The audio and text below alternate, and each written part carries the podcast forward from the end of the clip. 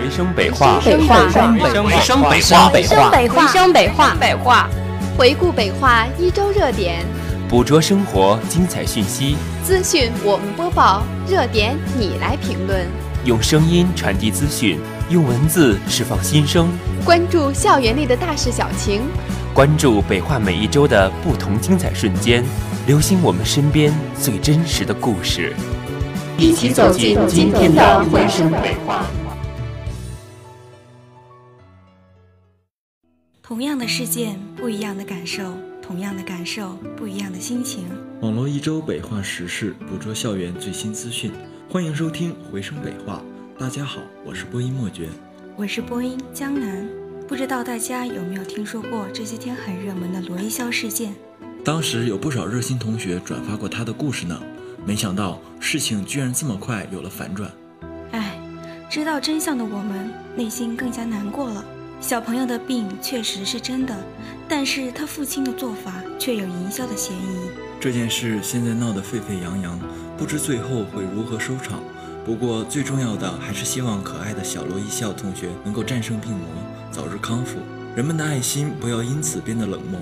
好了，话不多说，下面进入重点新闻大搜罗。下面进入对外交流板块。十一月二十七日。深圳校友会二零一六年年会暨换届大会在深圳举行，副校长兼校友总会常务副会长李显阳出席会议，国内合作交流处处长兼校友总会秘书长何宇俊，国内合作交流处副处长兼校友总会副秘书长刘宏伟一同前往。大会由吴雅涵和胡金枝校友主持，深圳校友会会长王丽致辞，他感谢母校对深圳校友会的关心和支持。使深圳校友会有了坚实的后盾和越办越好的信心。他表示，深圳地处经济活跃区，也是我国改革开放的前沿城市，更需要校友会为大家搭建一个互动互助的平台，以汇聚广大校友的力量，共同开拓创新。深圳校友会将在未来组织更多有特色、有趣味、满足广大校友需求的活动，以增强校友会的感召力和凝聚力。同时配合好校友总会的工作，为母校发展添砖加瓦。何宇俊秘书长向校友们介绍了校友总会和各地校友分会的工作情况。他说道：“深圳校友会对这次年会及换届大会高度重视，精心准备，力求完美。大会现场隆重而热烈，校友出勤率高，为今后工作开展打下了良好的基础。希望深圳校友们进一步加强联系。”将校友会搭建成一个良好的沟通平台，为校友的成长发展注入强劲动力。最后，他祝愿深圳校友会在各位校友的共同努力下越办越好，也欢迎校友们常回家看看。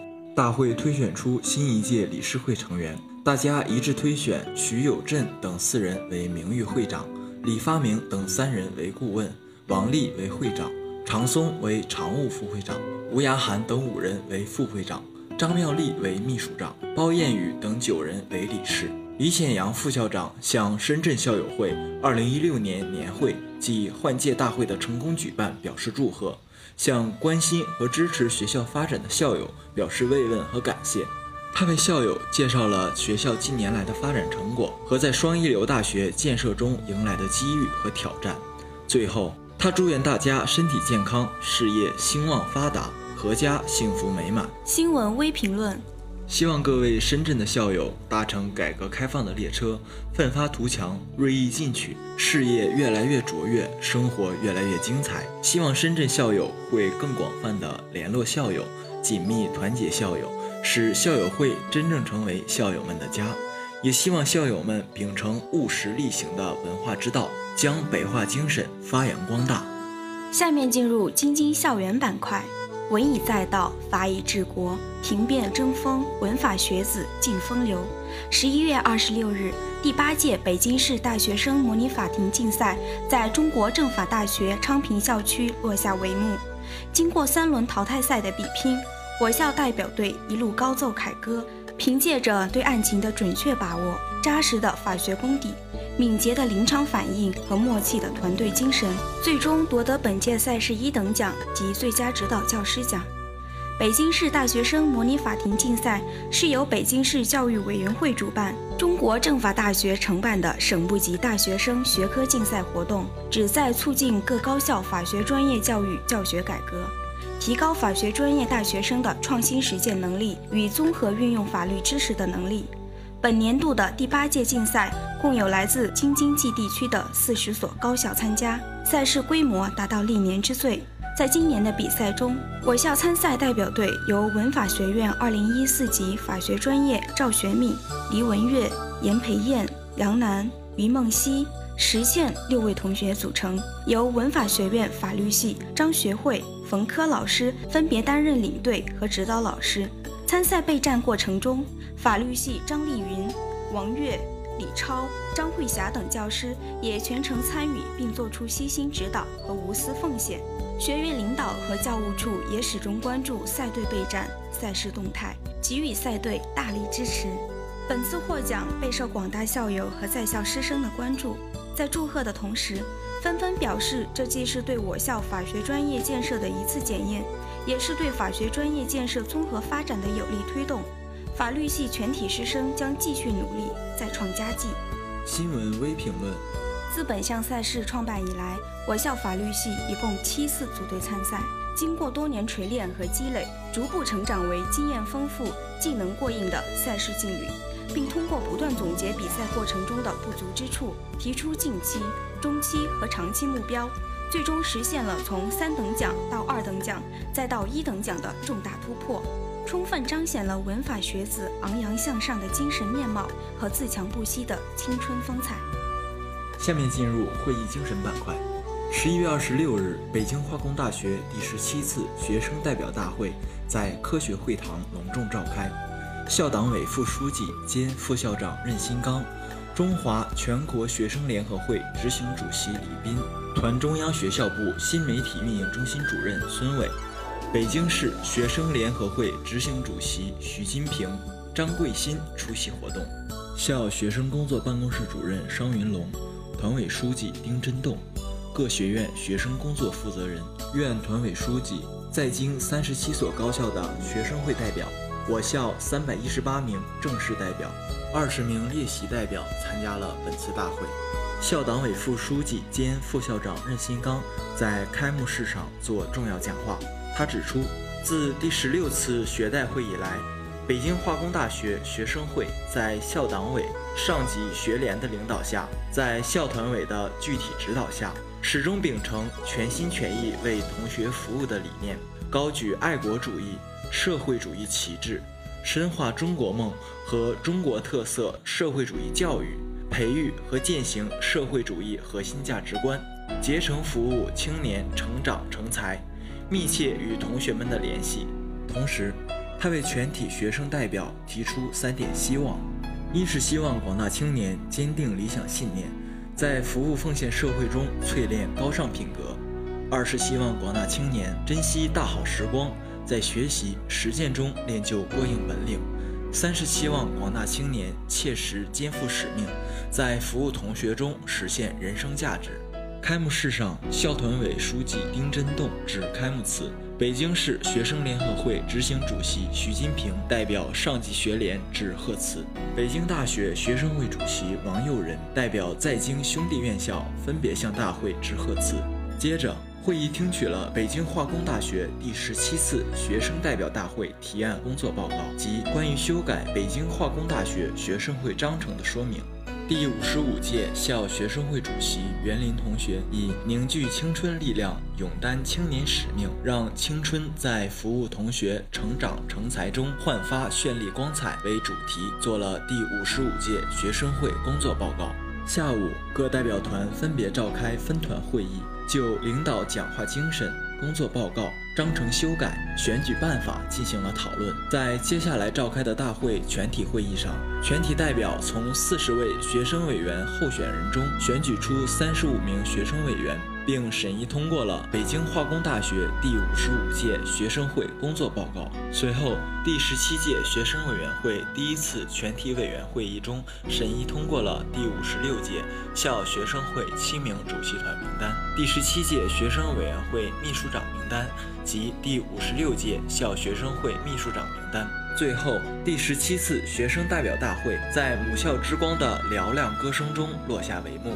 第十七次代表大会自二零一六年九月开始筹备，设立了文案组、会务组、物资组、宣传组等，成立了代表资格审查委员会、提案工作委员会、选举工作委员会，通过前期大量的扎实工作，确保了会议顺利进行。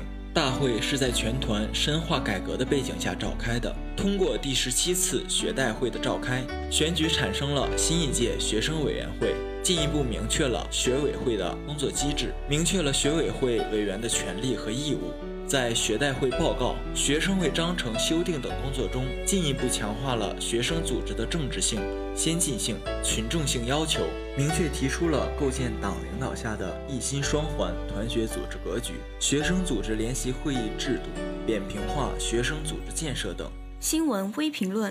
大会圆满完成了预期任务，相信在学校党委、上级学联组织的正确领导下，在校团委的指导下，第十七届学生委员会一定会带领广大青年学生，为我校建设高水平研究性大学凝聚青春力量，谱写出新的华彩乐章。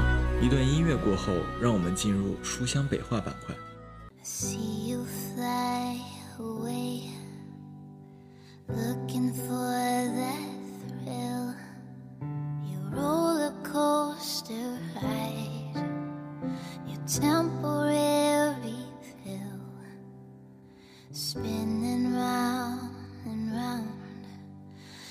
Carousel grown tired.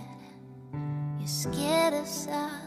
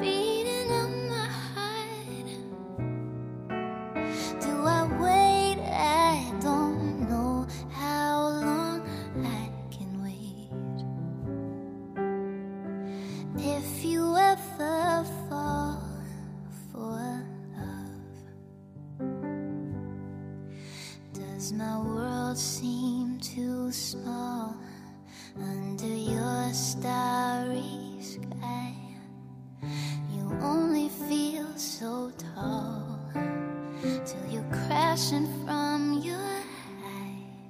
Your head up in